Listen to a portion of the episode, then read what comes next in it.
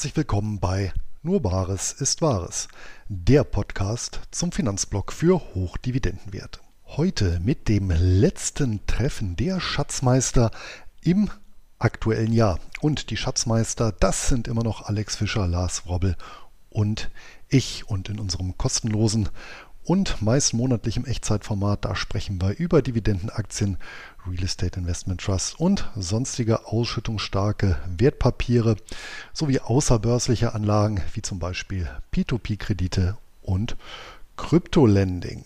Die ruhigen Wochen vor dem Jahreswechsel, die nutzen wir drei rituell zur Ausrichtung und Positionierung unserer finanziellen Angelegenheiten für die kommenden zwölf Monate. Und das umfasst neben der Rebalancierung und gegebenenfalls Schwerpunktsetzung auch den berühmt-berüchtigten Blick in die Glaskugel. Zumindest um uns auf unterschiedliche Szenarien einstellen zu können, welche die Zukunft bereithalten könnte. Und darüber hinaus diskutieren wir diesmal ausführlich über Aktuelles aus der Blogosphäre und unseren Portfolios sowie die jüngst getätigten Investitionen. Und damit gebe ich auch schon ab an die Schatzmeister. Herzlich willkommen zu den Schatzmeistern. Heute wieder auf meinem Kanal, beziehungsweise letztes Mal waren wir auch hier, aber da hat der Alex moderiert. Heute moderiere ich wieder die Session und das Leitthema in der 60-Minuten-Session sind jetzt, ist jetzt unser Ausblick für das Jahr 2024 ähm, aus Sicht einmal unserer Anlageklassen und auch unserer Portfolios. Ja, wie immer könnt ihr auf jeden Fall auch wieder im Chat live Fragen stellen. Dann gehen wir dann ähm, bei Bedarf dann irgendwann drauf ein je nachdem, wo es dann passt. Ja, und wir haben zudem einen neuen äh, Sponsor an Bord, ähm, und zwar diesmal einen Broker. Wir hatten ja vorher Companisto, eine Crowdfunding-Plattform, die passte nicht so ganz ins Konzept, zumal wir da auch gar nicht investiert waren. Ja, und wir haben jetzt Freedom24 als Broker. Das ist ein Broker, den ihr beide, glaube ich, noch nicht im Portfolio habt. Ich habe die schon. Und da sind zwei Sachen ganz cool. Zum einen bekommt man auf jeden Fall alles Gängige, was man so kriegt an ETFs, Aktien etc. Aber Luis, für dich ganz spannend, da kriegt man beispielsweise auch die ganzen CEFs, die bei CupTrader nicht mehr handelbar sind. Und ähm, eine andere Sache noch, man kann sein Cash dort äh, auf täglicher Basis verzinsen lassen zu 2,5 Prozent. Und wenn man es länger angelegt äh, lassen möchte, länger eindockt, bis unter, kann man glaube ich drei, sechs und zwölf Monate, dann geht sogar bis auf vier Prozent hoch. Und wenn man es in US-Dollar macht, dann geht das äh, auf jeden Fall noch ein bisschen höher. Ja, weitere Infos zu Freedom24 und einen Link findet ihr in den Show Notes, wenn euch das interessiert. Und ja, da gehen wir bestimmt nochmal bei handelbaren Instrumenten äh, später noch ein bisschen näher drauf ein, wenn es Bedarf gibt. Ja, und dann würde ich sagen, legen wir jetzt mal mit unseren News los. Wir haben uns ja schon länger nicht mehr gesprochen. Was, was gab es so Neues, Luis? Was war bei dir los? Seit dem, ich glaube, 12. Oktober oder so, ne, hatten wir unsere letzte, unsere letzte Sitzung. Ja, was ist seitdem passiert? Tatsächlich ein historisches Datum, zumindest was die persönlichen Finanzen angeht, wenn man so möchte. Und zwar die Bayer-Aktie hat in der Zwischenzeit den Kurs allerdings diesmal von oben nach unten durchbrochen. In den letzten vier Wochen war es, zudem ich das Papier seinerzeit, das war die erste Aktie, die ich überhaupt in meinem Leben gekauft habe, das erste Wertpapier, was ich in meinem Leben gekauft habe. Und das war im August 1994 und der Kurs wurde tatsächlich wieder erreicht jetzt. Du bist ja bei plus minus null jetzt. Dann wäre ich bei plus minus null, wenn ich die nicht irgendwann in den 90er Jahren schon wieder verkauft hätte. Ja. Da muss ich halt so ein bisschen schmunzeln, als ich das gelesen habe weil äh, da stand dann eben, genau, äh, jetzt auf dem Kurs wie 1994, da habe ich mal geguckt und dann, das stimmte dann etwa überein. Das war jetzt, ja, kleine Anekdote. Ja, ansonsten war ich tatsächlich unterwegs äh, zwischendurch, zum einen an der Ostsee und zum anderen in Würzburg. Und Würzburg kann ich auch hier allen ans Herz legen, insbesondere den Weinfreunden, was ich an der Stadt sehr, sehr sympathisch finde, dass du wirklich überall ein Shoppen bekommst, ja, selbst beim Bäcker, ähm, aus den, aus den lokalen Lagen. Ähm, also immer was zu trinken, verdursten tust du dort nicht. Und darüber hinaus wirklich eine sehr, sehr schöne Stadt mit äh, vielen, ja, schönen Sehenswürdigkeiten, schönen Wanderwegen auch drumherum, Lars, wird dir ja auch gefallen. Und auf jeden Fall mal eine Stippvisite wert. Gut, und die Ostsee sowieso. Ja, das waren so die, die persönlichen Highlights in den, in den letzten Wochen. Ja, hört sich entspannt an. Alex, was war hier los? Ja, ich war in der Ostsee und in Südtirol. Ähm, das ist dann praktisch äh, Hoi An und ähm, Sapa in Vietnam. Äh, war auch ganz schön. Wir waren auch nur äh, knapp über eine Woche da. Wir hatten nur kurze Ferien. Ähm, waren das erste Mal, also eigentlich waren wir schon das dritte Mal in Vietnam, aber die anderen äh, Male waren wir bloß äh, ganz kurz Stopover. Ähm, deswegen, ja, Sapa ist so ein bisschen wie Südtirol für Arme. Äh, ist ganz nett, hat man mal gesehen, aber ich würde da jetzt nicht nochmal dringend, äh, zwingend nochmal hinfahren und länger bleiben. Und Hoi An ist irgendwie so, das kennt man so von den Bildern, alles ganz schön und nett. Das Problem ist, es sind da irgendwie 50 Seiten und Querstraßen und alle sehen gleich aus. Also hast du eine gesehen, hast du alle gesehen. War jetzt dann irgendwann nach dem, am zweiten Tag schon irgendwie langweilig. Und ja, Vietnam können wir einen Haken dran machen. Muss jetzt hm. nicht direkt nochmal hin. Äh, ja, dafür sind wir jetzt äh, direkt wieder in der Planung für die Weiterreise. Also wir müssen jetzt, ähm, also wir kommen jetzt nach Deutschland, wir wollen ja Skifahren gehen, also Österreich und Deutschland. Und sind dann eine Woche in Berlin und feiern Weihnachten irgendwie vor. Also wenn alle noch im Stress sind, feiern wir schon Weihnachten, dann gehen wir nach, nach Bayern äh, und dort Skifahren und feiern dann nochmal Weihnachten und müssen aber schon den April irgendwie planen. Ähm, weißt ja, wird ja alles teurer und die Flüge und, die, und, und alles, man muss ja, muss ja gucken, wo man bleibt. Und da sind wir noch nicht ganz einig, wo wir dann im April in den Ferien hingehen. Und dann ist ja auch schon wieder Sommerferien, muss ja auch irgendwie geplant werden, dann wollen wir eigentlich dieses Jahr was Größeres machen. Wo Australien oder Südafrika, müssen wir mal gucken, je nachdem, wo die größten Tiere sind. Und ja, das ist so bei uns gerade ein bisschen und Regenzeit haben wir. Also es ist ganz schlimm, kann ich euch sagen. Also jeden Tag so ein bisschen leicht bewölkt, bisschen mehr bewölkt. Einmal hat es auch ein bisschen mehr geregnet. Äh, wunderschöne Zeit. Mit Jacke auf dem Roller sitzen. Auch ich sitze jetzt hier draußen. Das ist ja bei mir schon 0 Uhr jetzt. Ne? Wir haben ja Zeitverschiebung von sechs Stunden. Das heißt, Thanksgiving ist bei mir auch schon mehr vorbei. Hm. Und ja, wir gehen jetzt direkt ins Wochenende sozusagen.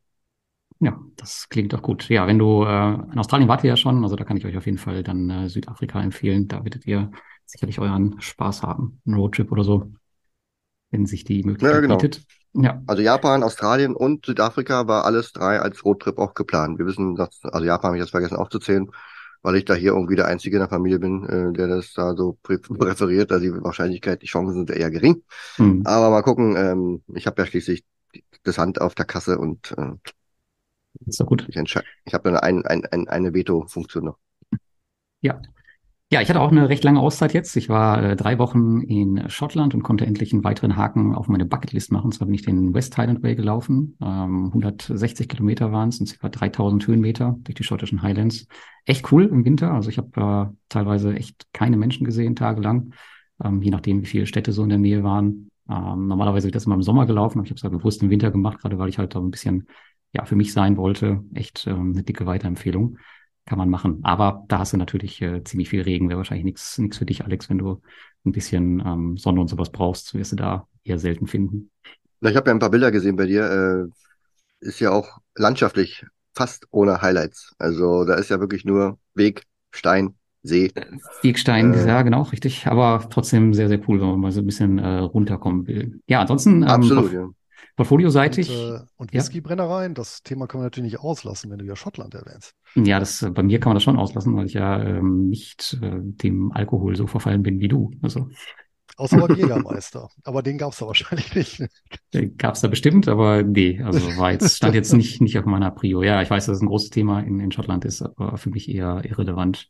Ja, ansonsten habe ich natürlich während der Zeit recht verwundert ins Portfolio geschaut. Ihr wisst ja noch, ähm, als wir damals unser Call hatten, da stand ich irgendwo bei vier Prozent und jetzt bin ich, glaube ich, so bei knapp acht. Also es hat sich in der Zeit dann mal gerade äh, verdoppelt, das Ergebnis auf, auf Jahressicht. Das Portfolio hat sich also während der Zeit da echt ganz gut nach oben geschlafen.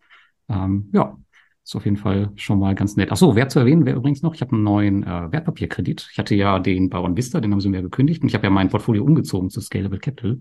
Und ähm, überraschenderweise gab es dann da auch einen Wertpapierkredit, das haben sie neu eingeführt. Da muss ich echt sagen, das war eine krass gute Erfahrung. Also je nach ähm, Wert deines Portfolios kriegst du halt einen Wertpapierkredit eingeräumt bis äh, 100.000 Euro. Und es war ein Klick und drei Minuten später hatte ich den Wertpapierkredit zur freien Verfügung. Also das Geld kannst du halt rauszahlen, musst halt die Zinsen dann quartalsweise zahlen, glaube ich. Ähm, wahnsinns gute äh, Erfahrung. Also neben Freedom 24 auch äh, dicken Daumen hoch für Scalable, meinen äh, neuen Hausbroker, auch wenn sie nicht Sponsor sind, aber das war echt richtig cool. Und also gerade aber bei CapTrader gibt es auch. Hast du, hast du es nicht dort, ein Margin Depot bei CapTrader? Habe ich auch ein Margin Depot, ja. Ähm, kannst das Geld da auch ganz normal so verwenden, auszahlen ja. und keine Ahnung, dir einen Ferrari ja. kaufen? Ja, du musst halt aufpassen, dass die, ja. dass, ja gut, dass die Margin-Vorgaben äh, nicht unterschritten werden. Dann kommt halt der Margin Call. Aber hm. das kannst du ja auch einstellen, dass es jederzeit siehst. Das finde ich zum Beispiel da sehr, sehr gut gelöst ähm, bei CapTrader und Co. Ähm, du kannst äh, im Prinzip deinen Margin-Grad oder die Auslastung oder den Puffer, den du noch hast, in Prozent dir jederzeit anzeigen lassen. Das ist eigentlich eine ganz, ganz gute Funktion.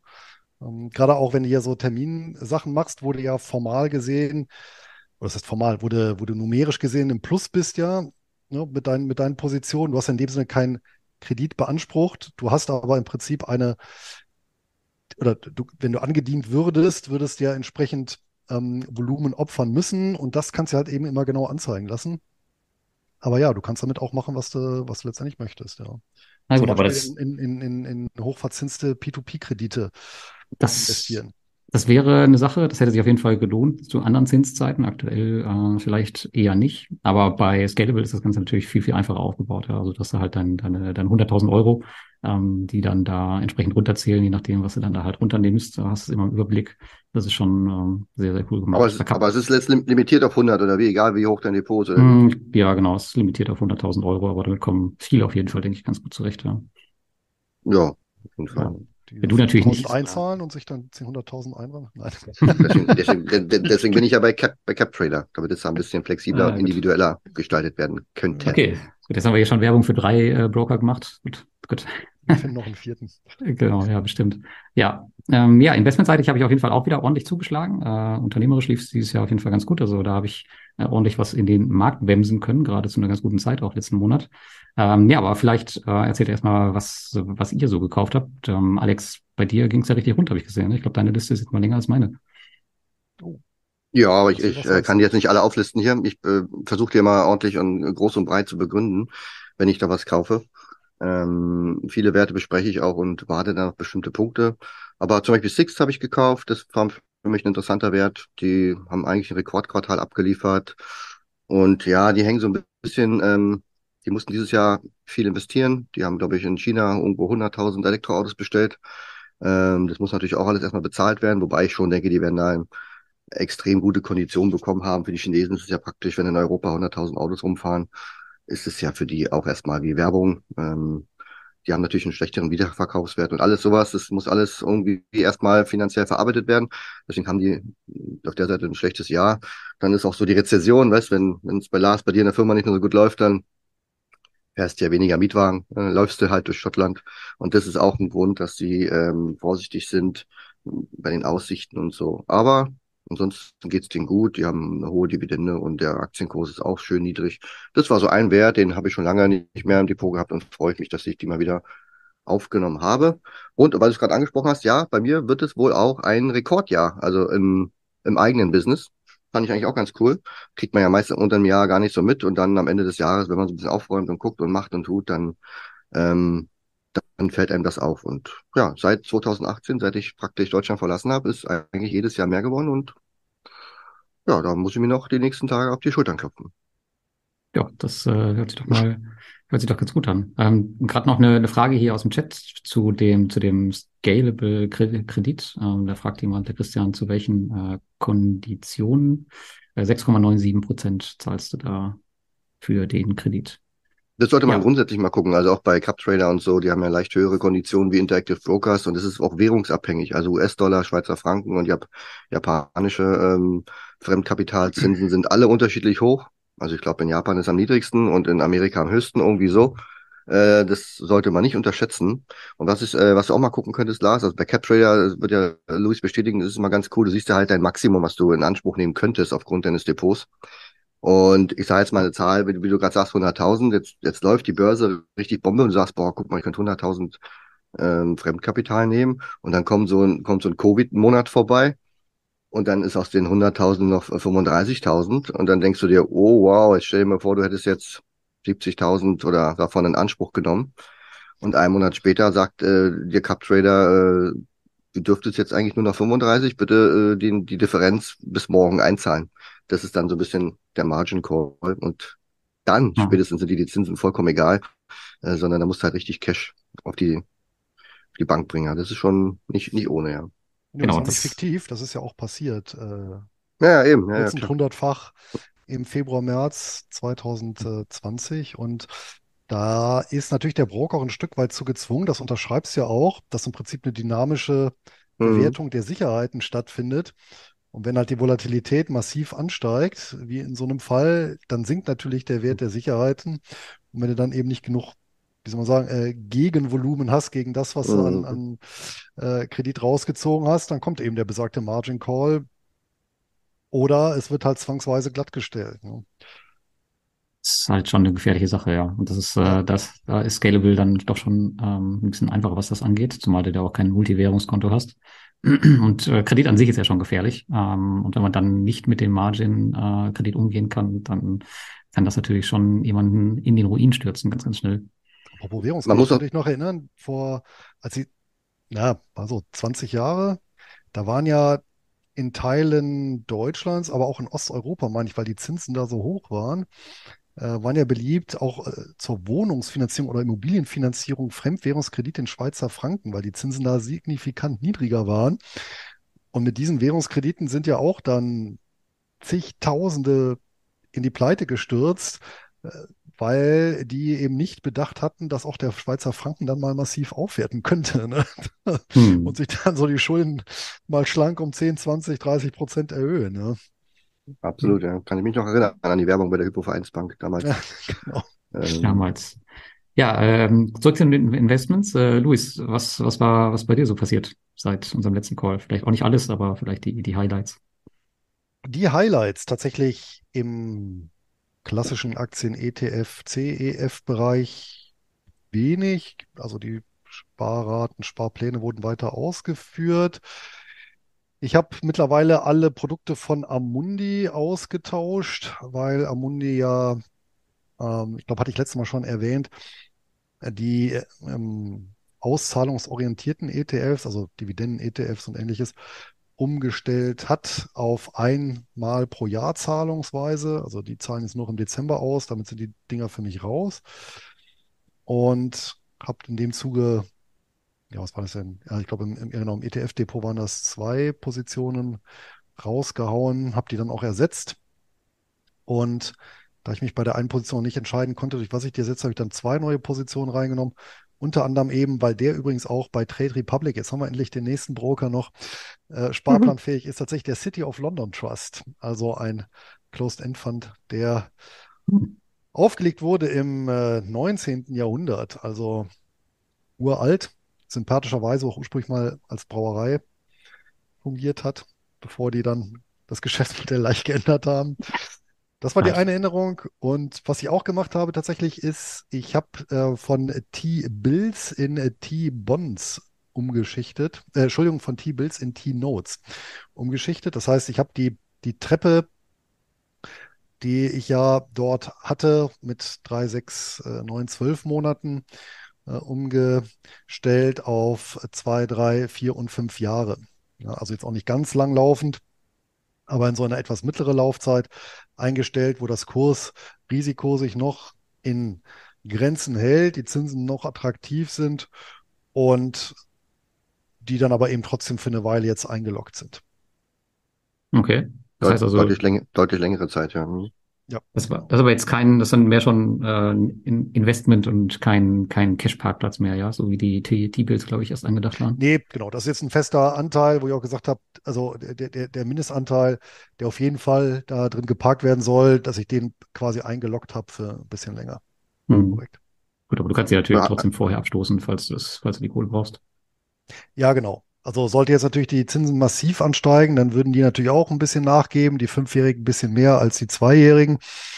Aber ähm, das wird sich auch in Grenzen halten, äh, weil die Laufzeit ja noch relativ übersichtlich ist. Aber ansonsten, ja, die wirst du noch äh, immer relativ gut verkaufen können. Ja, das stimmt. Ja. Ja, gut, kommen wir zu meinen ähm, Highlights. Äh, ich werde jetzt auch nicht meine ganze Liste durchgehen. Äh, das war doch schon ein bisschen viel, was da passiert ist seit unserem letzten Call. Aber vielleicht eine Sache. Ihr wisst ja, ich habe äh, in den äh, China S&P 500 investiert über einen ETF von Wisdom Tree und der wurde jetzt fusioniert beziehungsweise integriert in den Krane Shares äh, China S&P 500. Noch nie gehört von der Firma vorher. Ähm, eigentlich ist die Zusammensetzung genau die gleiche. Das Blöde ist nur, der ist bei Scalable scheinbar äh, nicht mehr handelbar. Das heißt, ich hatte da einen Sparplan drauf laufen, aber den kann ich jetzt nicht fortsetzen, weil der halt nicht sparplanfähig ist, beziehungsweise auch gar nicht kaufbar ist bei Scalable. Ist ein bisschen schade. Aber damit endet mein China-Investment dann, weil ich jetzt bis jetzt auch nicht ähm, noch keine gute Alternative gefunden habe zu dem ETF. Aber der war eh schon an seinem Sparziel sozusagen angelangt. Von daher äh, ist das jetzt nicht ganz so schlimm. Ja, im Bereich äh, Aktien habe ich mich weiter von den deutschen Aktien getrennt. Jetzt zum zuletzt ist äh, Fuchs Petrolub und die Deutsche Post rausgeflogen. Ähm, und jetzt habe ich noch Fresenius, BASF und Freenet. BASF werde ich noch rausschmeißen. Bei Fresenius und Freenet weiß ich ehrlicherweise noch nicht. Aber bei Fresenius, da scheint sich irgendwas zu tun. Allerdings denke ich das auch schon, bestimmt schon, weiß ich nicht, wie viele Jahre und liegt dann doch wieder irgendwie falsch. Ähm, Mindestens fünf. Ja. Genau, ja. Es ist wirklich so, diese, diese, diese Punkte, die kommen bei so vielen deutschen Unternehmen immer wieder vor, wo du denkst, was machen die anders als Amerikaner? Weißt du, da kommt der Typ von Starbucks wieder zurück, mhm. sechs Monate sagt er, ich kümmere mich jetzt wieder drum, setzt dann neue Wachstums, bla bla Konzept auf, keine Ahnung, sucht selber noch den neuen CEO, der kommt dann und nach sechs Monaten sagt er, okay, jetzt macht mal. Mhm. Und in Deutschland wird da ewig zugeguckt, auch Aufsichtsräte, denke ich mal. Die haben ja eine gewisse Funktion eigentlich, weißt, aber da passiert eigentlich immer nichts. Und da geht so viel, ja, Wert äh, wird da verbrannt. Guck dir doch Bayer an, ja. Also ja. der, der Typ war noch nicht mal, der, der Typ war noch nicht mal drei Monate am Amt, der hat ja schon Mon Monsanto gekauft und alle so, hä? hä? Wieso kaufen wir das? Und dann also, wird Jahr um Jahr wird dann dieses Ding akzeptiert. Da musste dann bis zum Schluss musste er jetzt, also dass er jetzt überhaupt gegangen ist, hat mich jetzt auch gewundert. Jetzt hätte er wirklich bis zur Rente bleiben können, der Baumann da, ja. Also wirklich.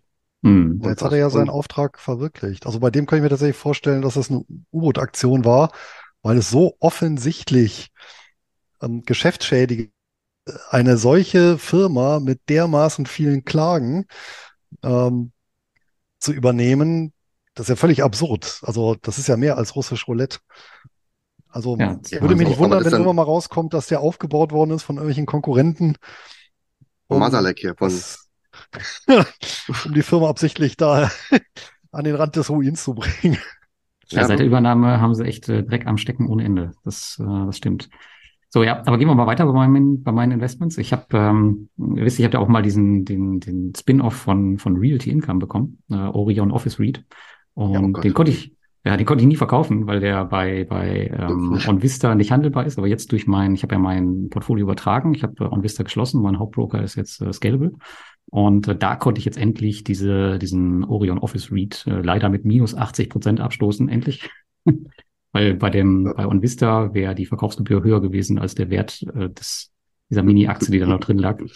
Aber ja, gut, jetzt konnte ich ein bisschen Müll aufräumen. Es gab eine neue Aktie in meinem Portfolio, und zwar die äh, Duxton oder beziehungsweise eine Sammelanlage, die Duxton äh, Water Limited. Äh, kennst du wahrscheinlich, Luis? Ich glaube, die habe ich sogar bei euch aus dem Podcast oder bei Anton vom Kanal, ich weiß es gar nicht. Die haben wir mal als Hochdividendenwert des Monats vorgestellt. Das war der Anton, genau, ein sehr interessantes Unternehmen, was ja. Wasserrechte hält und bewirtschaftet, ja. Genau, Wasserrechte Australien. Also das wäre jetzt meine dritte Aktie aus dem Bereich Royalties. Ich habe noch die ähm, Diversified Royalty Corporation und den Hypnosis äh, Songs Fund. Jetzt habe ich eine mit der Basiswährung australischer Dollar. Das ist auch nochmal ganz interessant. Dividendenrendite um die äh, vier äh, Prozent. Bin ich mal gespannt. Das äh, ist eine Position, die ich jetzt auf jeden Fall kontinuierlich aufbauen werde.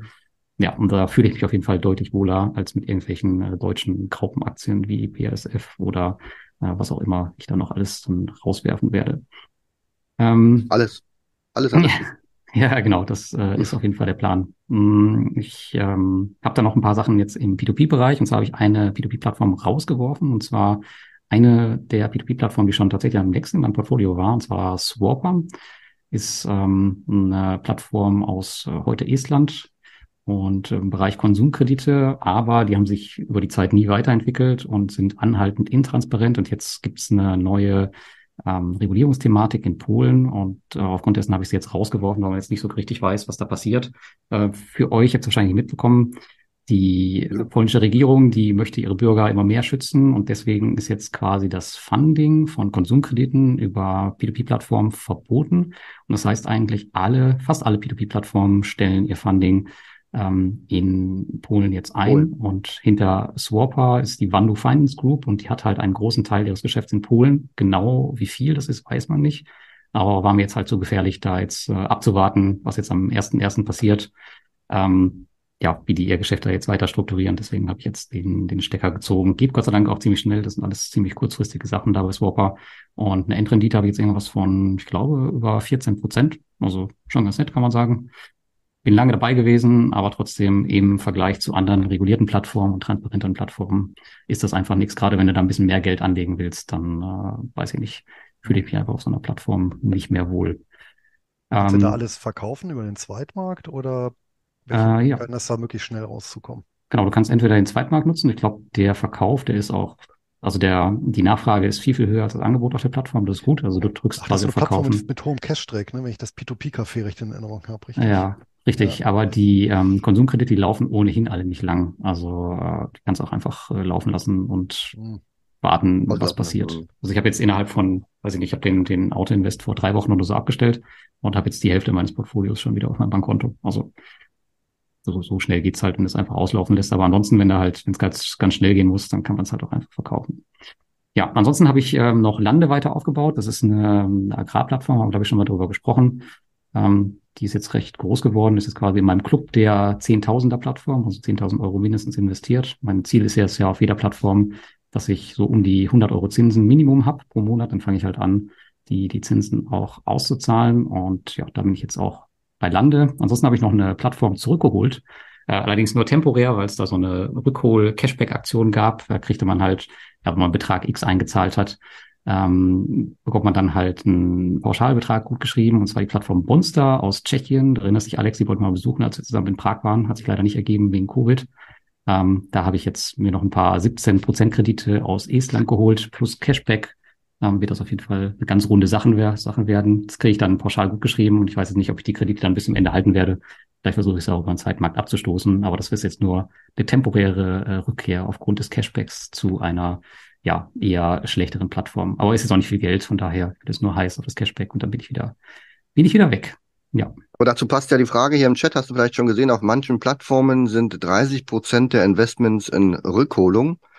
Ist die Verlockung für die Plattform nicht groß, mit neuem Geld der Anleger die alten auszuzahlen?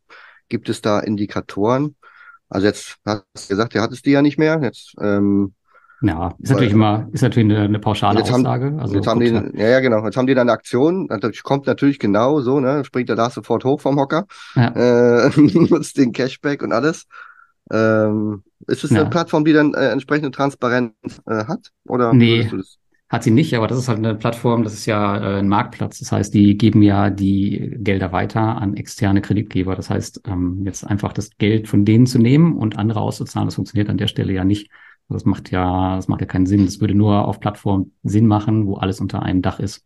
Aber hier haben sie ja externe Kreditgeber als Marktplatz. Ähm, da funktioniert das nicht. Aber ansonsten, nee, das ist äh, keine sonderlich transparente Plattform, aber du kannst halt die externen Kreditgeber checken und wenn du halt sagst, okay, der äh, entspricht deinem Risikoprofil, dann kannst du halt entsprechend das Geld da investieren. Oder du lässt es halt. Und ich habe halt gesagt, das heißt Kredite, die laufen elf Monate. Mm, und das ist einer der besseren von den schlechten Kreditgebern auf der Plattform.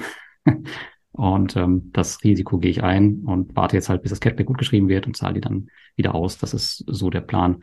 Aber ansonsten ähm, ja, kann das natürlich immer passieren, dass eine Plattform halt mit neuen Geldern die, die alten auszahlt. Aber mh, hm, ja, das ist dann halt äh, schon, schon im Scammy-Bereich. Die Regel ist das wohl eher nicht.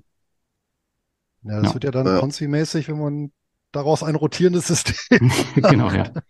Aber was, äh, wenn da steht, 30 Prozent sind in Rückholung, das heißt, wenn ich 10.000 investiert habe, äh, heißt es 7.000 werfen Zinsen ab, 3.000 mhm. äh, sind aktuell nicht verfügbar. Also genau. für mich ist das dann praktisch Insolvenzmasse oder was? Oder wie hoch ist da die Wahrscheinlichkeit, dass das in drei Jahren nochmal verfügbar ist? Genau, das ist halt, äh, ist halt die Frage. Also wir haben ja bei Mintos den Fall mit den Russland-Investments. Ähm, die sind halt alle sozusagen in der Rückholung. Ob da jetzt was zurückkommen wird in den ganzen mhm. Jahren, weiß man halt nicht. Ähm, und das Geld arbeitet jetzt halt erstmal nicht. Ähm, da gibt's Fälle, die laufen halt und da finden regelmäßig Rückzahlungen statt. Aber ansonsten ist man halt auf, oft auf offizielle Prozesse angewiesen, Insolvenzverfahren, dauert halt alles. Also vielleicht kriegst du nach ein paar Jahren was zurück vielleicht auch nicht. Aber wenn du jetzt, wenn du jetzt 10.000 Euro bei einer Plattform hast und da steht 30 Prozent sind in der Rückholung, wie, mhm. wie rechnest du das in deinem, ich sag mal, Vermögensaufstellung? Rechnest du die dann raus, die Rückstellung, mhm. oder sagst du, nö, ja. ist ja noch da, steht ja da? Mm, nee, nee, das schlägt sich ja einmal auf die Rendite in Portfolio-Performance nieder. Das heißt also, Portfolio-Performance merkt das ja, wenn halt nicht das ganze Geld arbeitet mhm. und dann rechnet das entsprechend die Rendite runter. Und ansonsten äh, buche ich das tatsächlich in Portfolio-Performance in der Software auch als Zinsbelastung. Das heißt, ähm, ich äh, buche die Gelder komplett aus dem Portfolio Stück für Stück aus. Da fange ich meistens so nach einem Jahr mit an. Das heißt also, wenn ein Jahr nichts zurückgekommen ist von dem entsprechenden Investment, dann fange ich halt an, äh, fünf Prozent im Monat auszubuchen, bis halt die ganze Summe runter ist ja, und dann schlägt sich das halt in der Rendite nieder und wenn es halt irgendwann wiederkommen sollte, dann buchst du halt Bonus. Ein. Ja, okay. Hm. Machen, glaube ich, aber nicht so viele, wie man nee. oft so mitbekommt. Also mit denen, die ich so spreche, die sagen dann immer, ja, das ist gerade nicht verfügbar, aber es ist auf jeden Fall, so viel habe ich dann noch. Naja, ja, das, so kann man sich halt seine Rendite schön rechnen. Das ist halt ja, das Gefährliche ja, auch so ein bisschen ja. daran. Ne? Zum Beispiel bei, bei Mintos ist jetzt ein Beispiel bei mir. Ich habe jetzt 18.000 Euro, glaube ich, liegen. Ist ja transparent auf meinem Blog. Ähm, aber ich glaube, 12.000 oder 13.000 davon arbeiten, weil der Rest halt in der Recovery ist. Und das schlägt sich halt in der Rendite nieder. Und aktuell habe ich, glaube ich, eine Rendite bei Mintos von 7 Prozent. Obwohl meine ähm, Auto-Invests halt auf 12 bis 13 Prozent laufen. Also es macht halt schon ordentlich was aus, wenn äh, einiges an Geldern nicht arbeitet. So ist okay. das. Gut. Schweigeminute. Gut. Ich, ich würde sagen, jetzt äh, 8.30 Uhr, äh, halbe Stunde haben wir jetzt ähm, mit uns verbracht, beziehungsweise mit unseren Portfolios und Investments. Jetzt würde ich sagen, kommen wir so ein bisschen äh, zu unserem Leitthema, und zwar dem Ausblick äh, ins Jahr 2024 für die unterschiedlichen Anlageklassen äh, und auch unsere Portfolios. Ähm, vielleicht, Luis, vielleicht willst du mal anfangen. Was, äh, was erwartet uns im neuen Jahr? Was sagt deine Glaskugel? Hast du schon irgendwas rausgefunden? Wie stellst du dich auf? Äh, was geht ab? Tatsächlich wird es vermutlich relativ langweilig werden, weil ich nichts wesentlich an der Asset-Allokation ändern werde. Also das, der Anteil, der jetzt, wie gesagt, äh, in Anleihen, in Prefatures und in, sag mal, aktienähnlichen Vehikeln sind, das wird so bleiben, so ausgewogen bleiben. Und ich vermute mal, ich werde auch nicht viele Positionen zum Jahreswechsel austauschen. Das heißt, das wird relativ langweilig werden. Hm, auch noch mehr in Richtung Langeweile wird vermutlich das ganze Thema Optionshandel gehen, da ich mittlerweile nur noch aus, also ausschließlich Index und äh, also Optionen auf Indizes direkt oder auf sehr große ETFs, die einen großen Index auch replizieren, schreibe. Also weg von Einzelaktien, das Ganze also noch mehr, ja, wie soll man sagen, vereinfache, um noch mehr Zeit zu sparen. Und der nächste Punkt ist äh, im Bereich Optionshandel, äh, Lars, das war ja immer so ein Thema, wo du gesagt hattest, ja, ist ja, kostet ja immer Zeit und ist aufwendig. Ich glaube, habe ich letztes Mal schon erwähnt, dass ich ja mittlerweile für bestimmte Trades ja eine Software benutze, die das Ganze automatisiert macht. Also das ist keine KI, sondern du eine stellst AI. eine HI. eine AI. Eine AI. AI ist so, so alt.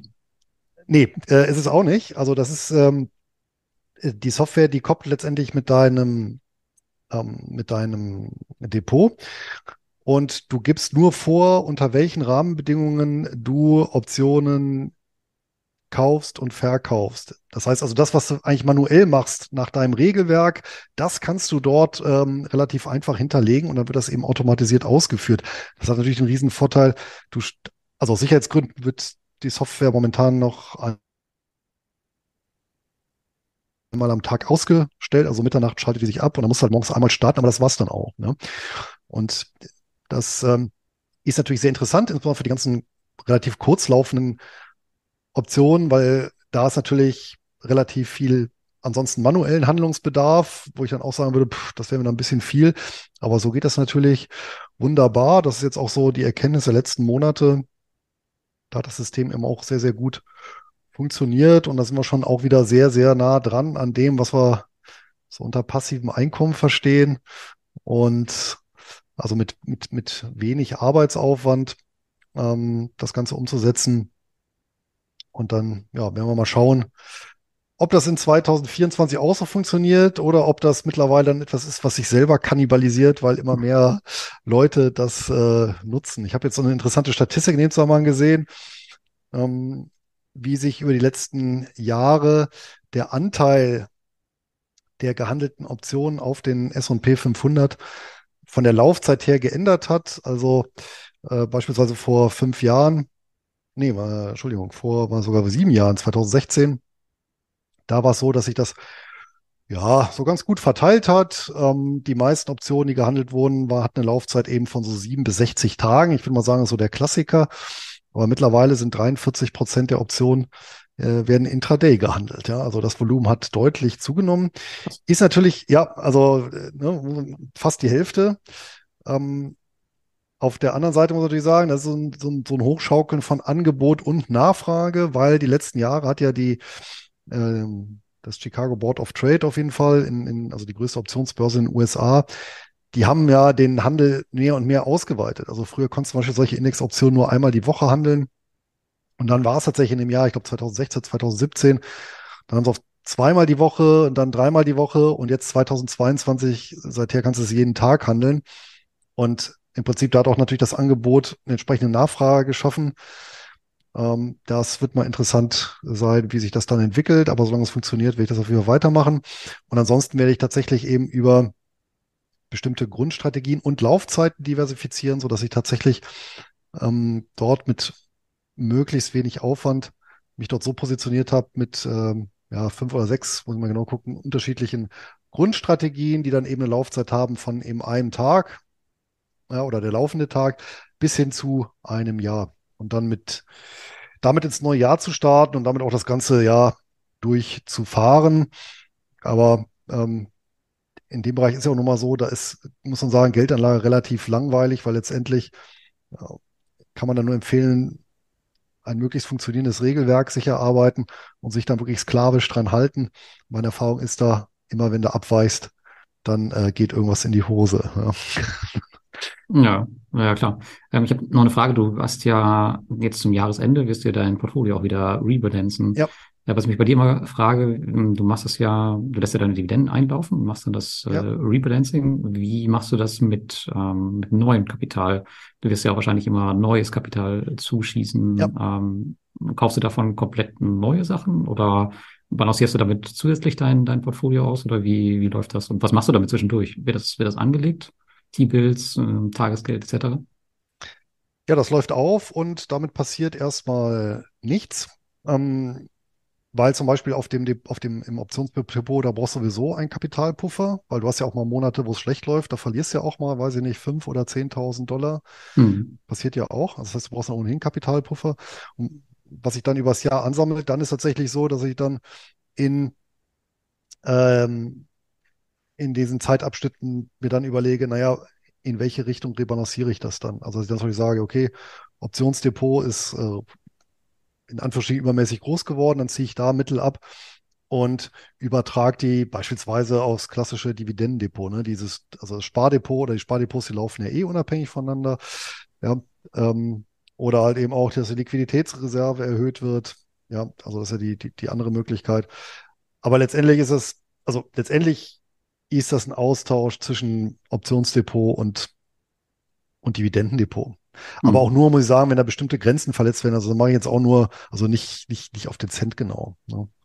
Weil in der Regel möchte ich das ja schon so haben und ich möchte ja möglichst wenig Verkäufe realisieren. Mhm.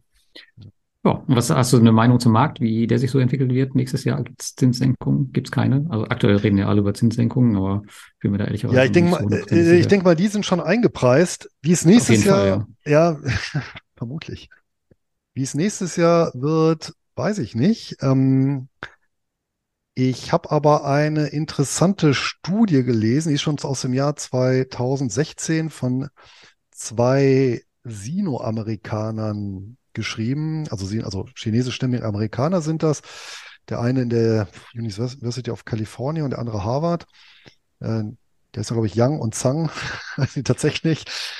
Und die haben mal was ganz Interessantes gemacht. Die haben mal geguckt, naja, was gibt's denn für Größen, die möglichst gut mit dem künftigen Aktienertrag oder Ertrag aus, aus äh, einem breit aufgestellten Aktienmarkt, ich glaube, ja, die haben den S&P 500 genommen.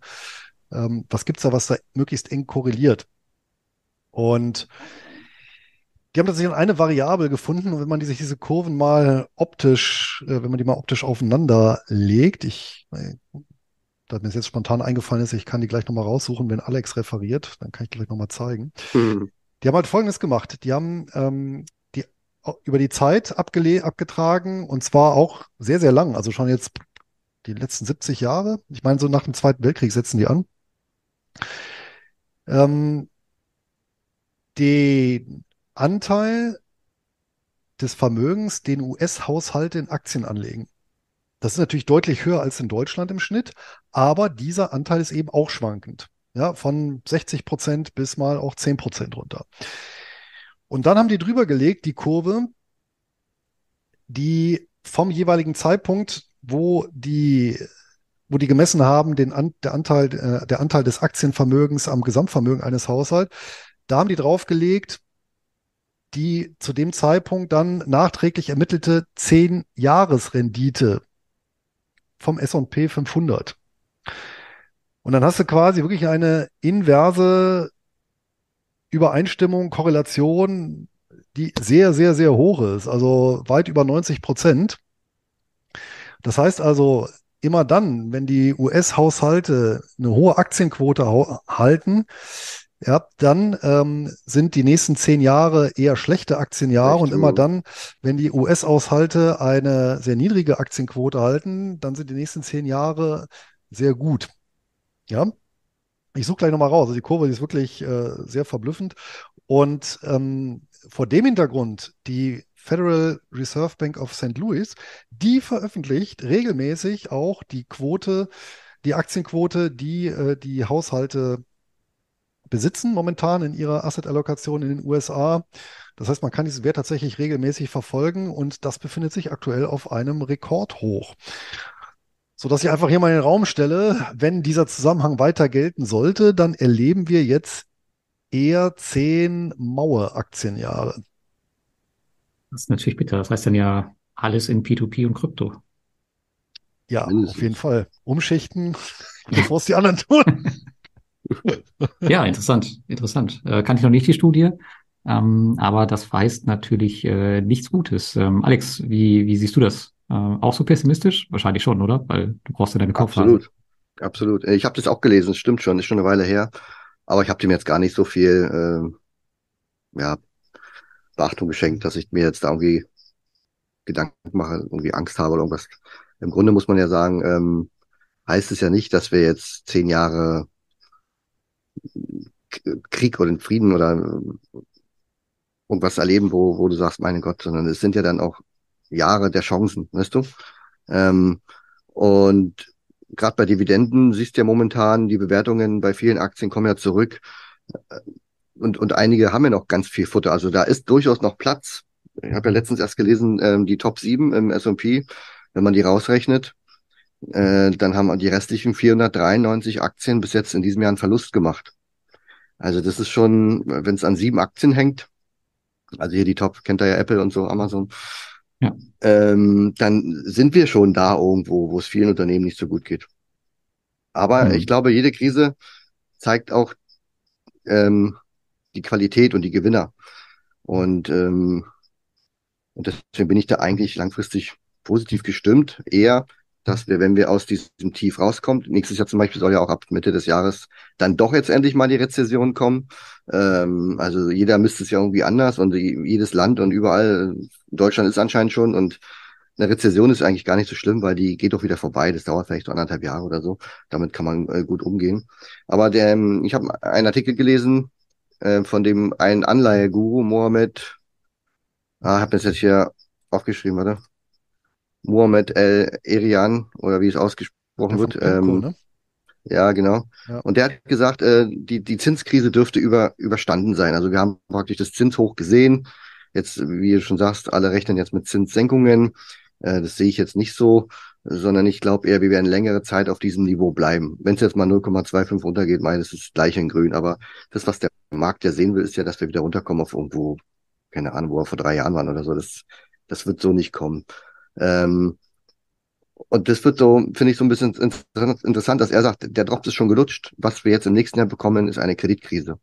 Und das ist ja was, wo, wo ja öfter mal vorkommt, ne, Kreditkrisen. Und das heißt, überall, äh, es wird zu großen Problemen kommen, gerade bei Banken. Ne? Jetzt denkst du dir, überall gibt's hohe Zinsen. Banken verdienen mit ihren Einlagen wieder Geld und trotzdem guck dir die, die Kurse der Banken an, an den Aktienkursen siehst du das nicht, weil eben auch äh, das Risiko steigt äh, der Kreditausfälle. Und das kann natürlich, wenn die, die Kredite sich über die Jahre und Jahrzehnte immer höher äh, anhäufen, zu echten Problemen führen. Und das, das beobachte ich jetzt auch schon im letzten halben Jahr bei den Aktien, die ich so wirklich aussuche.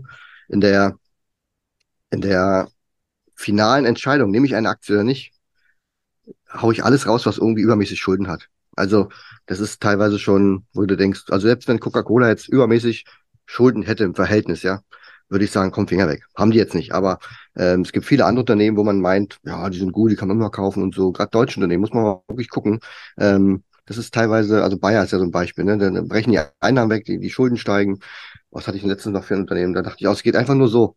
All die Jahre geht, also von links unten nach rechts oben, muss ich so rumzeigen gehen, gehen die Schulden, wo ich denke, na ja, weil es wäre langsamer Zeit, wo man die mal abbaut. Und in, in so einer Kreditkrise, da geht richtig viel kaputt. Das, ist, das betrifft nicht nur Unternehmen, das betrifft Staaten, das betrifft Privatkunden. Also wenn Lars jetzt den Kredit für sein Mietshaus da nicht mehr bezahlen kann, ähm, dann, dann geht er insolvenz. Also das wird richtig viel Bewegung bringen. Und ja, wenn du nicht so viel mit Schulden zu tun hast, also weder private, dass du überschuldet bist und sagst, du kannst die Kreditraten für dein Haus nicht mehr zahlen, wenn du nicht in Unternehmen arbeitest, die äh, mit Krediten äh, Probleme bekommen können oder in Unternehmen investierst, die überschuldet sind oder eben Anleihen hast von Staaten, ich sag mal Italien oder sowas, wo du denkst, hm, ja, weiß man alles nicht, ähm, dann muss man sich da eigentlich wenig Gedanken machen, sondern kann dann praktisch das als Chance sehen. Ja, und gerade in solchen Jahren flüchten sich dann Anleger in Edelmetalle. Und da bin ich eigentlich auch ganz gut aufgestellt. Gold ist ja jetzt auch wieder gerade in Dollar auch wieder mal hoch. Bei über, ich glaube gestern über 2000 Dollar. Heute ist ja Thanksgiving, heute glaube ich ist nicht so relevant. Ähm, da fehlt noch ein bisschen, 80 Dollar, dann könnte das mal ausbrechen, aber das wird ja schon ewig nicht ausbrechen, der Aktienkurs, äh, der, der Goldpreis. Das heißt, da braucht es noch so eine initiale äh, Zündung. Und wenn man sich dann noch die Minenwerte anschaut, die hängen dem noch bis zu 20 bis 40 Prozent der Goldpreisentwicklung hinterher, was leider auch mit ähm, mit den Kosten zu tun hat. Weil wenn du früher 1000 bis 1200 ähm, Dollar Kosten hattest, je Unze, die du aus der Erde holst, und jetzt bist du bei 1400, dann sind das mit unter 20 bis 40 Prozent höhere Kosten. Ähm, ja, eben Öl, Inflation, alles, Personalkosten, alles teurer geworden. Das ist so ein bisschen die Krux, zeigt aber auch gleichzeitig, um eine extrem starke Überbewertung in diesem Sektor zu bekommen, reden wir nicht von Gold geht auf 2300 Dollar oder 2500. Sondern um das auszugleichen, muss Gold ja schon zwangsläufig auf dreieinhalb bis 4.000 Dollar irgendwann gehen. Und ja, auch in dem Sektor bin ich eigentlich ganz gut aufgestellt. Und ja, also das ist, also mir geht es manchmal alles bisschen zu langsam. Weißt? Wir könnten es alles schon abhandeln bis Weihnachten. Weißt? Crash hier, da, Schulden refinanzieren, alle insolvent und im Januar starten alle frisch. Und das ist manchmal so ein bisschen ja. Ihr kennt ja, das. Gerade, gerade wenn man eine Strategie hat wie deine, die so auf Geduld ausgelegt ist, dann ist das wahrscheinlich auch, äh, ähm, ja, doppelt schlimm. Also ich kann, kann mir das vorstellen, ja, dass du da auf heißen Kohlen sitzt. Ja. Hat er denn, hat, nee, er denn die, hat er denn diese Kreditkrise jetzt speziell für Europa oder für die ganze Welt äh, eingeordnet? Ich habe jetzt den, den, Artikel nicht durchgelesen, da, das war jetzt halt bloß so ein Aufhänger, dass er einfach sagen wollte, das eine Thema ist eigentlich gelutscht, Zinsthema. Okay dann sollten wir das top ge äh, gesehen haben. Und er kündigt eigentlich praktisch schon den nächsten Zug an. Weißt du? Ja gut, wo er natürlich recht hat, weil, also was ich, aber das ist jetzt, ich weiß jetzt nicht, wie es international ist, Aber jetzt langsam kommen ja diejenigen in den Refinanzierungsmodus, die eben vor zehn Jahren ihre 110% Finanzierung gemacht haben von irgendwelchen Immobilien. Und jetzt aber nicht mehr, hm. äh, ähm, naja gut, 2000, was haben wir jetzt, 2024, haben wir 2014, ja, vielleicht noch ein, zwei Jahre später, dann kommen Ja. ja die, die dann wirklich zu Niedrigzinsen finanziert haben, Ab äh, vielleicht wenig 2026, getilgt. 27 geht's los. Genau, da habe ich letztens eine Grafik gesehen. Und Die, dann die wird's, dann wird's lustig, in Anführungsstrichen, ja. Genau, also das ist auch wieder so ein Ding, wo, wo, wo nicht in sechs Monaten vorbeigeht, sondern was auch wirklich belastet. Und ähm, die Preise sind ja, glaube ich, in Deutschland schon, ähm, ich glaube, 20 bis 30 Prozent, klar, je nach Lage und Haus und so weiter, zurückgegangen. Im Moment drückt noch nicht nur der Schuh, ne, ähm, dass die Leute verkaufen müssen. Aber wenn da mal so eine Welle losgeht, also Auf jeden Fall. ist auf jeden Fall noch, noch ein bisschen Zeit, ja. Wer die Studie übrigens, die ich eben genannt habe, ich habe zumindest mal den Namen jetzt rausgesucht, nochmal nachschlagen will, die nennt sich, die ist frei verfügbar im Netz, The Household Equity Share and Expected Market Returns von David Young und Van Zang. Also wirklich sehr, sehr interessant. Also sehr mathematisch auch, aber kann man sich wirklich mal angucken. Es gibt auch ein paar Seiten, die besprechen und äh, entsprechende Grafiken. Du könntest ja den Link da einfach in diesen Chat reinkopieren, aber hast jetzt nicht offen wahrscheinlich. Nee. Ähm, okay. Oder später in Ähm, die äh, Shownotes, wenn wir, Genau, wenn wir den Link in kriegen. 14. Dann. Genau. Ja, oder hier bei Zoom machst du es in Chat. Lars kopiert's raus und macht's drüben rein. Ey. Oder schickt's mir per Mail und ich kopier's rein. Können wir auch Ein machen. Träumchen. Ja, genau. Und ein Punkt, weißt du, dadurch, dass es an der Börse mal so lange dauert, bis, bis so diese Bewegungen kommen, wichtig ist, man muss sich vor solchen Bewegungen positionieren. Das heißt, heute möchte ich ein Depot haben, was nicht schuldenbelastet ist. Da bin ich in diesem Jahr echt gut unterwegs. Ich habe schon vieles damals letztes Jahr verkauft und eigentlich fast alles, was ich dieses Jahr gekauft habe, ist eigentlich praktisch, ich sage jetzt nicht schuldenfrei, aber wirklich human. Dividenden sind abgesichert mit, keine Ahnung, 30, 40 Prozent Payout. Also da habe ich wirklich dieses Jahr äh, großen Wert drauf gelegt. Und äh, in diesem Jahr habe ich trotzdem, rechne ich jetzt mal noch, ein, ein Monat ist ja noch, mit ungefähr neun äh, Prozent geringerem Dividendenertrag im Vergleich zum Vorjahr. Ähm, das ist nicht so schlimm, weil ich habe ja auch Werte verkauft und einige haben auch gekürzt. Und im nächsten Jahr werde ich im Januar schon mit erwarteten Dividenden in Höhe von 15 Prozent starten. Also ich habe dann 15 Prozent mehr. Das heißt, ich werde aller Voraussicht nach im nächsten Jahr mehr Dividende bekommen als im letzten Rekordjahr. Und wenn ich meine Liquidität, die ja noch verfügbar ist und auch monatlich um 25 Euro wächst, äh, wenn ich die noch investiere zu einem durchschnittlichen Dividendenertrag und stille Werte noch ihre Dividende anheben, wie zum Beispiel Disney möchte ja ein bisschen Dividende wieder zahlen, äh, Direct Line hat ja gekürzt, möchte wieder Dividende zahlen nächstes Jahr oder auch ähm, Admiral Group. Also habe ich auch noch ein paar Werte im Depot, die durchaus Möglichkeiten haben, da auch nochmal Dividende anzuheben. Dann könnte ich mit allen, mit Investitionen und einem guten Jahr nächstes Jahr äh, einen Dividendenertrag ähm, erzielen, der ja ungefähr 36 Prozent höher liegt wie in diesem Jahr. Und das ist auch schon bei mir ordentlich in absoluten Zahlen eine ordentliche Bewegung. Also ich gehe jetzt mal davon aus, vielleicht wird es dann zwischen 15 und 25. Ne? Aber ich denke, das kann durchaus ein gutes Jahr werden. Dafür, dass man eigentlich in einer Zeit ist, wo man eigentlich nur Zinsen hinterherrennt und Dividenden ja offensichtlich nichts mehr wert sind, bin ich da eigentlich ganz guter Dinge. Hm. Ja, das klingt doch äh, ganz gut. Seid ihr ja gut äh, vorbereitet. So, letzten zehn Minuten gucken wir noch ein bisschen ähm, auf die P2P-Kredite nächstes Jahr. Äh, gerade wenn wir jetzt vor Zinssenkungen stehen sollten, dann macht das die P2P-Kredite natürlich wieder ein bisschen ähm, attraktiver für Anleger. Ähm, das bedeutet aber auf der anderen Seite meistens auch, dass die Nachfrage auf den P2P-Plattformen steigt, ähm, das am Ende dazu wieder führt, dass auch die P2P-Plattformen die Zinsen senken. Also am Ende äh, müssen wir mal schauen, wie sich das dann ausgeht. Aber ansonsten erwarte ich da eigentlich echt ein ruhiges Jahr. Äh, Kreditkrise. Trotz Kreditkrise? Hin, ja, genau. Ich wollte gerade sagen, Kreditkrise hin oder her. Äh, ich glaube, für den Bereich dieser kurzlaufenden Kredite hat das äh, keinen, keinen großen Effekt oder zumindest nicht in dem Sinne, dass, jetzt, äh, dass wir jetzt sagen müssen, okay, wir leiden da jetzt äh, großartige Verluste. Ähm, allgemein erwarte ich da auf jeden Fall mehr Stabilität von der Branche, alleine auch schon, weil die Regulierungsflut jetzt vorbei ist. Ähm, viele Plattformen wurden dieses Jahr noch im Bereich Crowdfunding reguliert mit der ECSP-Lizenz, mit der europäischen Crowdfunding-Lizenz. Das Thema ist auch jetzt durch seit November und auch mein Portfolio sind jetzt ähm, zwei Drittel aller P2P-Portfolios, ähm, aller P2P-Plattformen reguliert. Wenn man das mal vergleicht mit 2015, als ich angefangen habe, ähm, da war, glaube ich, nur Aux Money in Deutschland reguliert, die es ja heute für Privatanleger nicht mehr gibt. Alles andere war wirklich äh, unreguliert und ein bisschen hier und da äh, russisches Roulette. Ja, also da äh, erwarte ich auf jeden Fall ein bisschen mehr Stabilität. Und ansonsten beim P2P-Portfolio, ich habe mal 2015 die verrückte Idee gehabt, dass ich irgendwann mal 3000 Euro Zinsen pro Monat aus meinem P2P-Portfolio haben möchte. Ähm, verrückte Idee.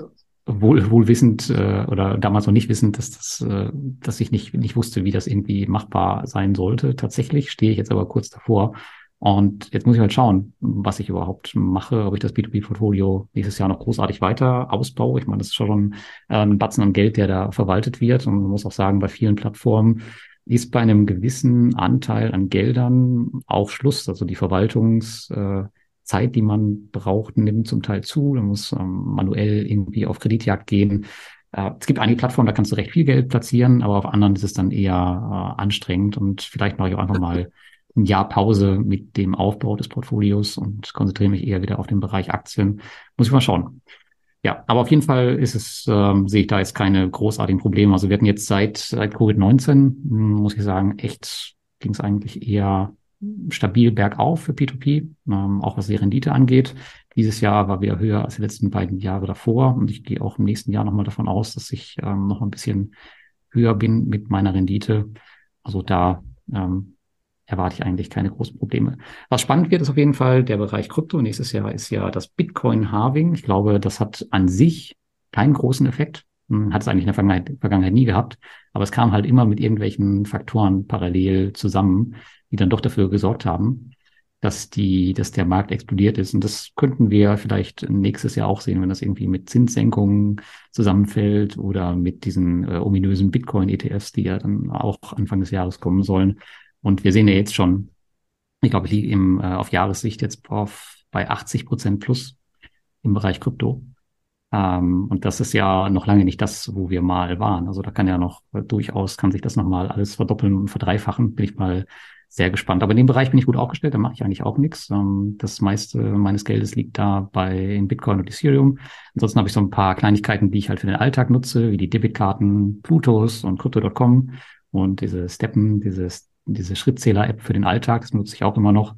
Aber ansonsten äh, werde ich da einfach nur von der Seitenlinie zuschauen und hoffentlich die, die Achterbahnfahrt äh, genießen. Gucken wir mal, mh, hm, was da so kommt. Aber wenn ich nächstes Jahr wieder mit meinem Portfolio sie so auf sieben bis zehn Prozent irgendwie liege auf Jahressicht, dann bin ich echt äh, super happy, so wie eigentlich in jedem Jahr. Dieses Jahr scheint es ja tatsächlich auch zu klappen, obwohl es lange nicht danach aussah. Und ansonsten liegt auch mein Fokus natürlich, äh, wie bei euch, auf der Steigerung des, Cash, des Cashflows. Ähm, anders als bei dir, Alex, hat es bei mir dieses Jahr auch sehr, sehr gut geklappt. Ähm, aber das liegt natürlich auch daran, dass ich äh, viel in diese ganzen Fixed-Income-Sachen wie P2P investiere und jetzt habe ich auch die Kryptos zurückgeholt, ein bisschen mit Staking und so. Das ist dann natürlich alles ein Effekt. Also Dividendenkürzungen hier und da, die tangieren mich dann nicht. Also ich möchte auf jeden Fall immer eigentlich eine Steigerung auf Jahressicht haben. Ja, und das ähm, soll wohl auch äh, hoffentlich nächstes Jahr wieder klappen. Schauen wir mal. Äh, ich hatte noch eine Frage zum P2P. Die habe ich jetzt aber nicht in Chat, in Chat geschrieben, die frage ich einfach. Also nehmen wir mal die Zeit, wo jetzt äh, vor zwei, drei Jahren, sagen wir mal, ne, da gab es ja keine Zinsen. Da gab es bei Dividenden vielleicht vier Prozent, ne? Und bei P2P 12, 15. Mhm. Ähm, jetzt gibt's sechs Prozent Zinsen an jeder Ecke, an jedem Kiosk gibt's jetzt die. Ähm, bei P2P bist du immer noch bei 10, 12, je nachdem, wenn die, die Rücklagen, äh, die, die, wie, wie heißt Rückstellung na, was wir ja, vorhin hatten. Rückforderung. Mhm. Ähm, Rückforderung, genau, wenn du die noch abrechnest, ist die Rendite geringer, sagen wir mal zehn Prozent. Ähm, am Risiko dieses, dieses Assets hat sich ja eigentlich überhaupt nichts geändert. Die Frage ist, nimmt man es dann einfach in Kauf? Die, meine, die, die Differenz ist nur noch vier Prozent, ja, von sechs zu zehn.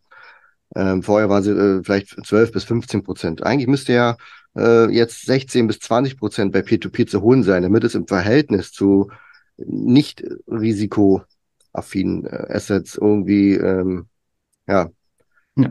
Den, den Aufschlag halt auch irgendwo in den Zinsen erkennbar ist. Aber es ist ja nicht so. und warum ist es nicht so und warum nimmt man es dann trotzdem in Kauf? Fürs gleiche Risiko kaum noch mehr Ertrag. Ist fast wie bei Bürgergeld, wo du sagst, äh, warum soll ich für 400 Euro noch arbeiten, mehr arbeiten gehen? Dann sitze ich doch lieber zu Hause und habe 400 Euro weniger. Ungefähr so musst du dir das vorstellen. Für mich Ja. als Laie.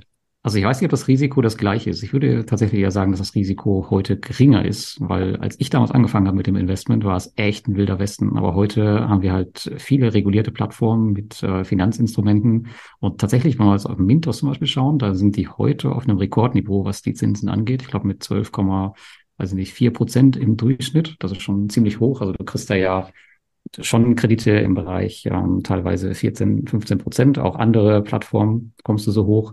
Aber ansonsten sehe ich das gar nicht mehr so risikoreich, dass ich jetzt sagen würde, okay, das muss jetzt unbedingt, äh, weiß ich nicht, 20 Prozent Zinsen abwerfen oder sowas, Rendite abwerfen. Gerade so diese ganzen Sachen wie die ähm, besicherten Agrarkredite oder sowas, wo halt Sicherheiten hinterstehen.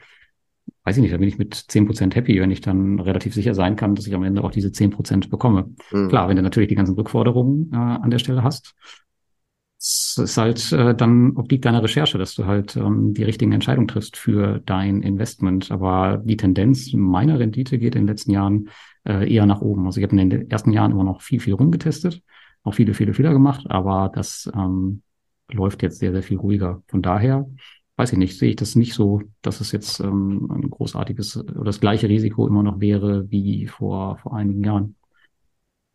Ja. Okay, ansonsten habe ich mir noch aufgeschrieben, letzter Punkt. Danach kann Luis gerne auch noch was sagen. Ähm, ich habe mir jetzt mal meine Branchen sortiert nach der äh, prozentualen Gewichtung. Ähm, was fehlt mir dann in absoluten Zahlen noch am meisten in meinem Depot? Und an erster Stelle sind hier Banken und Finanzen. Also Banken, Versicherungen, Finanzen, das ist alles dabei. Ähm, das Thema Energie, dann Handel. Da gibt es leider nicht so viele interessante Werte, dass man das mal sinnvoll aufstocken kann. Dann Konsum, da gibt es halt viele Werte, wo man immer wieder mal was einsammeln kann. Und letzter Punkt ist dann noch Agrar und mein Teildepot. Das ist fast identisch, ähm, beides gleich. Ah, hier fliegt immer was rum, es ist eklig. Naja, gut. Ähm, das ist es, wo noch, ähm, wo noch gut zu tun ist. Und da würde ich mich jetzt in den nächsten, ja, halben Jahr auf jeden Fall mal drauf fokussieren. Hm. Okay, was ist äh, bei euch mit äh, P2P-Krediten? Luis, du hast ja auch äh, P2P. Äh, willst du da noch aufstocken oder lässt das auch einfach laufen? Nee, das lasse ich weiter so laufen. Da Also keine, keine, keine windigen neuen Plattformen bei dir? nee, windig und neu. Das im Zusammenhang mit P2P ist sowieso Fremdwörter für mich. Ja, das läuft ja so als experimentelles Beiwerk, nenne ich das ja mal. Und ähm, aber da wird sich, da wird sich nichts tun. Nee. Mhm. Hm. Okay. Haben wir hier noch, bei neuen ein, äh, Plattformen, äh, wie hat sich denn unsere neue Lieblingsplattform Indemo eigentlich äh, entwickelt? äh, die sind jetzt offiziell gestartet, aber es ist jetzt noch ähm, weit davon weg, als dass man da jetzt über Ergebnisse reden könnte. Okay. Also es gibt jetzt einige Immobilien, wo du investieren kannst, ausgefallene. Es gibt heute sind, glaube ich, auch sogar neue auf den Markt draufgekommen. Hm, In der Community wird es ganz gut aufgenommen. Viele trauen dem Geschäftsmodell noch nicht. Ist klar, ausgefallene ähm, Ist auch sehr Kredite. speziell. Genau, aber die müssen jetzt halt einfach Ergebnisse zeigen. Aber ich denke mal, das wird sich dann einspielen. Sind die Ergebnisse gut, dann wird das mit Sicherheit ähm, eine ganz ordentliche Plattform werden. Vielleicht ein bisschen gehypt auch, weil es halt mal was ganz anderes ist und sind die Ergebnisse entsprechend schlecht. Dann wird die Plattform, äh, wie so viele andere auch, wahrscheinlich irgendwo verschwinden und man wird nie wieder was davon hören. Hm. Ja, Vielleicht, ja, wer weiß. genau. Und wir werden ja sehen im neuen Jahr, wie uns dann auf der Invest beehrt Ja, mit äh, verrückten Ideen. Stimmt, es gibt wieder irgendwas, irgendwelche tollen Sachen. So, zum Ende hin haben wir hier noch äh, jetzt ein paar Fragen im Chat. Ähm, Alex, beim nächsten Crash kaufst du dann wieder auf Pump wegen Zinsen etc.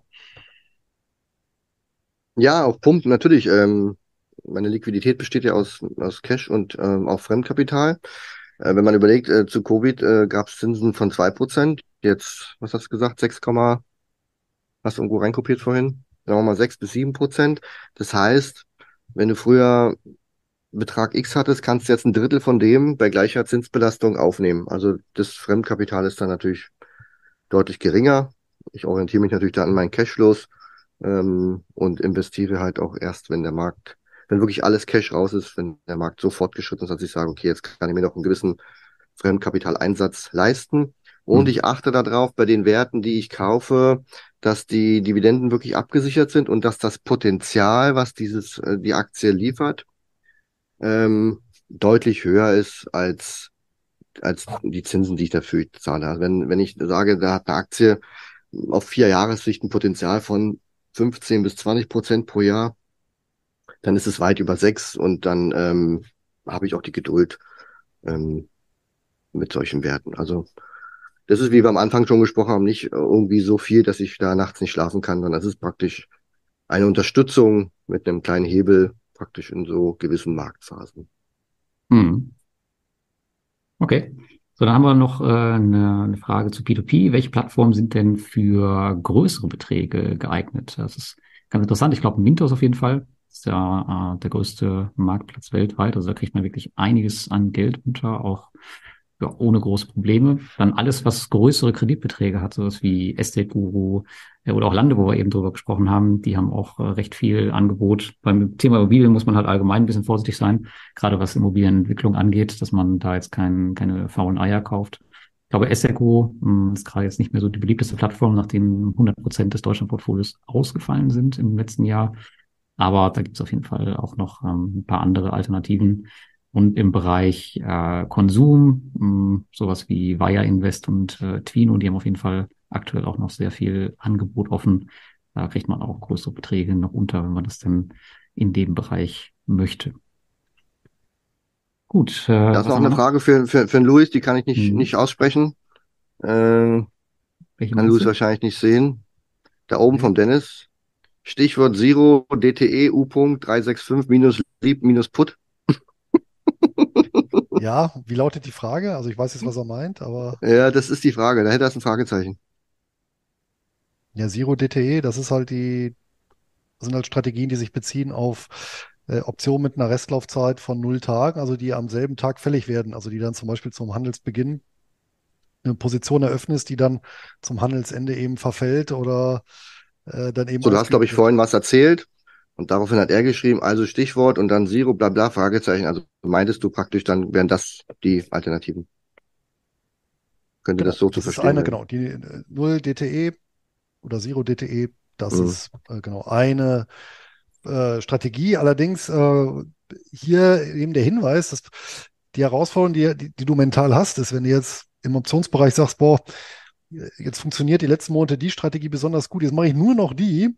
Es kommen auch immer Phasen, da funktioniert nicht so. Und wenn du natürlich mehrere, auch hier wirklich möglichst unkorrelierte Strategien miteinander kombinierst, dann kannst du natürlich deine Kapitalkurve, also das, was du an Prämien im Schnitt verdienst, ein Stück weit verstetigen und hast halt nicht die Schwankungen. Ja, und ja ich sehe es ja auch in den Gruppen, viele, die sagen, oh, äh, jetzt keine Ahnung, Zero DTE oder 30 DTE oder was weiß ich, oder Strangles oder keine Ahnung was oder Butterflies, das ist jetzt, das ist jetzt meine Strategie, dann machen die nur das.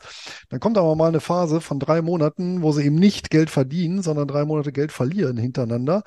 Und dann wird wieder alles verworfen. Und das ist natürlich dann tödlich, weil meistens verwirfst du dann genau, bevor es wieder dreht. Das ist dann so der mhm. Klassiker tausendmal gesehen schon. Und von daher, ähm, deswegen sage ich, es ist wichtig, A, ein Regelwerk zu haben, sich B, sklavisch dran zu halten. Und dieses Regelwerk sollte idealerweise C, äh, mehrere Strategien miteinander kombinieren, die jetzt nicht völlig im Gleichklang marschieren. Und okay. dann hat der. Raban noch geschrieben äh, zum Thema Schulden, äh, vorhin ähm, siehe Telekommunikationswerte. Das ist äh, in der Tat ein gutes Beispiel, wenn man sich anguckt, AT&T und Verizon und auch Vodafone und all die ganzen Unternehmen, die ja immer Milliarden für Lizenzen ausgeben müssen, Milliarden in irgendwelche Netze und alles investieren müssen. Ähm, das sind alles Werte, die extrem Schulden aufgebaut haben. Also ich glaube, AT&T, also nagelt mich jetzt nicht fest, muss im Jahr sechs Milliarden Zinsen zahlen, irgendwas, also ein riesig, also wo ich das gelesen habe, habe ich auch nicht ganz verstanden. Also wie kann man solche Summen haben? Äh, die haben natürlich auch hohe Cashflows, aber irgendwann fragt man sich, das muss ja auch mal getilgt werden. Und das sind, das ist ja die Branche, die Telekommunikationsbranche, die ja auch nicht aus dem Tee kommt. Ähm, wenn selbst AT&T nach wie viel 40 Jahren äh, Dividende gekürzt hat und so weiter. Ähm, das sind so Werte, die möchte ich heute in meinem Depot nicht aufbauen. Ich habe in der Tat AT&T, Freenet und noch einen dritten. Das war's. Lumen ist ja auch so ein Schrottwert aus Telekommunikation. Aber ich glaube, das war's schon. Mehr habe ich gar nicht aus dieser Branche. Die hat mich schon lange irgendwie gar nicht mehr. Achso, Vodafone, ja klar, die habe ich auch noch. Ähm, aber die habe ich alle schon äh, genau in der Zeit gekauft, wo ich sage, heute würde ich die nicht mehr, nicht mehr kaufen mehr. Alle mir zu überschuldet. Genau, da habe ich auch keinen Bock mehr drauf, schreibt er. So, wir sind jetzt äh, zehn Minuten drüber, Jungs. Ich denke mal, ähm, Oh ja. wir machen heute den äh, Sack jetzt mal zu, oder? Ja, nicht nur heute, sondern äh, auch in diesem Jahr, oder? Das stimmt, genau. War ja quasi schon unsere Ja. Weihnachtsfolge. Haben wir total Ja, unweihnachtlich jetzt eigentlich. Ähm, Merry Fall. Christmas, Happy New Year. genau. Genau. Ja. Ja, und wer noch ein Weihnachtsgeschenk sucht, noch ein kleiner Tipp, wer sich für das Optionsthema interessiert, ähm, am 2. 3. Februar 2024, da gibt's in Düsseldorf die Optionstage. Da kann man sich am Samstag, Sonntag einerseits bei einem Vortragstag und andererseits in Workshops mal informieren, wer da Näheres suchen möchte. Einfach bei mir auf dem Blog nobariswares.de-optionstage. Da ist die Veranstaltung dann nochmal hinterlegt. Ich selber bin da natürlich auch vor Ort. Das ist eine Option. Schön. Ist auf jeden Fall eine Option. Hast, Auf jeden Fall eine Option für ein Weihnachtsgeschenk, anstatt äh, Socken zu verschenken oder eine Krawatte oder sowas. Oder ein Bügeleisen. Was, was ungesund Oder, ist. oder, oder einfach nur einen sinnlosen Gutschein, wie es immer so.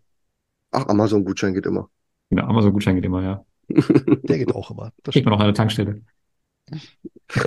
Ah, herrlich. Gut, dann äh, würde ich sagen, wir hören uns dann im nächsten Jahr wieder, wahrscheinlich mit unserem Rückblick und dann sind wir wieder bei Luis, bei dir. Genau, dann wieder auf Facebook im vermutlich Januar dann, ne? Ich denke. Termin folgt. Ich denke auch. In genau. dem Sinne. Alles klar. Gute Nacht. Dann Liebe Grüße. schönen Abend euch. Ciao, ciao. Macht's gut. Macht's Tschö, gut. tschö.